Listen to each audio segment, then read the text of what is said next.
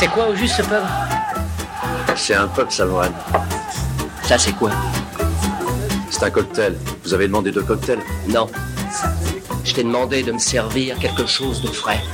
Vous voulez une bière Allez au pub. Faites couler la bière Ces hommes sont assoiffés Viens dehors. Fais ta note d'abord.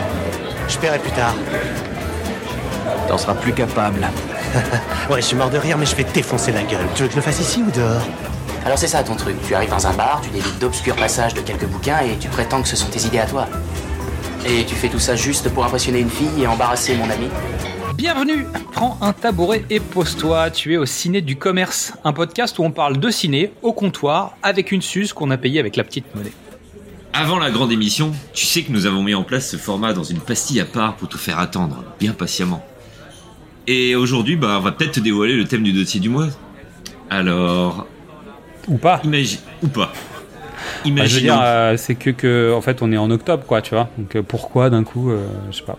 Justement, imaginons. Plutôt, laissons ChatGPT imaginer une comédie romantique à la manière de Stephen King. Le titre, ou plutôt les titres, soit L'amour surnaturel ou Amour tombal. Au choix, Je mettrais amour tombal. peut-être. Hmm. L'histoire se déroule dans la petite ville de Castlebrook, qui est connue pour être le lieu de nombreux phénomènes étranges et paranormaux. Les habitants de ce village ont appris à vivre avec ces événements surnaturels au fil des années.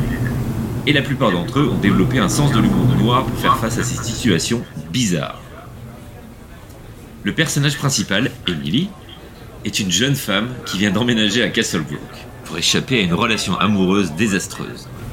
Elle est, sec- Elle est sceptique en ce qui concerne les phénomènes paranormaux et ne croit pas au véritable amour. Elle a tout pour Disney. Emily travaille comme guide touristique dans la ville, racontant les histoires effrayantes de Castlebrook aux visiteurs. Un jour, alors qu'Emily mène une visite dans un vieux cimetière hanté, elle trébuche sur une pierre tombable qui porte son nom et sa date de naissance.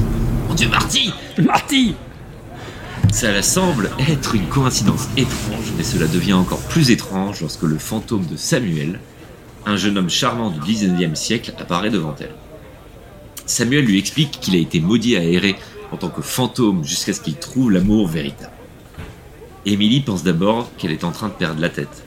Mais à mesure qu'elle passe plus de temps avec Samuel, elle commence à développer des sentiments pour lui. Ils font de la poterie, je pense, au bout d'un moment. Ouais. il, y a, Whoo- il y a Whoopi qui va débarquer. Claire. La relation entre Emily et Samuel est aussi hilarante qu'inhabituelle. Samuel doit apprendre à s'adapter au monde moderne et avoir un corps, mais bon. Et Emily doit convaincre ses amis et sa famille qu'elle ne fréquente pas un cimetière hanté. Ils affrontent ensemble des situations comiques, comme essayer de trouver un moyen pour Samuel de manger de la glace sans la faire fondre. Pas le rapport. Cependant, la question demeure. L'amour entre une femme vivante et un fantôme condamné à errer peut-il survivre? Émilie et Samuel doivent résoudre le mystère de la malédiction pour découvrir si si leur amour est bien réel. L'amour surnaturel est une comédie romantique à la manière de Stephen King, où l'amour transcende la mort et où l'humour noir se mêle à une histoire d'amour improbable. Les éléments surnaturels et les rebondissements inattendus ajoutent une touche unique à cette romance inhabituelle. Je précise, on n'a pas demandé des prénoms de personnages spécifiques. C'est ChatGPT qui a proposé. je dis ça, je dis rien. Euh, Non, bah écoute, moi je pense qu'il y a une rose planquée sous un vase, tu sais, parce que ça fait très la belle et la bête, un peu. Ouais, Bah ouais. je sais pas. Mais Bah, en si, tout si, cas, les... les exemples et tout ça, c'est un peu à la con, c'est bizarre. D'habitude, Ah il est ouais, meilleur. d'habitude, il, ouais, il est un peu, il est un peu mieux, mais je pense qu'il gérait mal euh, comédie, romant- comédie romantique et euh, Stephen King, ça. Je pense que ça marchait pas ensemble. Ouais. Enfin bon. C'est comme ça. Bah, eh bien, merci à toutes et à tous pour votre écoute. En attendant le grand épisode qui va faire peur en ce mois-ci, bien sûr, on est sur les réseaux sociaux. Le pitch était presque parfait sur Facebook, Twitter, Insta, TikTok et YouTube. Tu peux découvrir, redécouvrir et faire découvrir tous nos formats. Du cinéma au top précédemment sur vos écrans, Qu'est-ce que c'est Bond, les films de l'avant, les films de l'amant, les pitchs d'une nuit d'été, femmes de cinéma, et maintenant, c'est la rentrée. Et n'oublie pas, le cinéma, il n'y a pas que chez Coppola qu'on en boit. À la prochaine pour Trinquer Ciné, ce sera notre tournée. À la tienne, Xad. À la tienne, Quentin. Ciao. Je peux avoir deux autres Suzes Je vous dérange en pleine lecture, là. Non, non, pas du tout.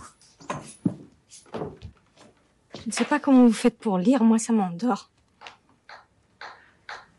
Eh ben, deux autres Suzes alors. Il y en a une pour Betty et une pour moi. Oh, mais là, maintenant, faut arrêter, maintenant. hein. Il faut boire avec modération. Qu'est-ce qu'on dit, Antoine? Merci. Non, on dit non. Non, merci.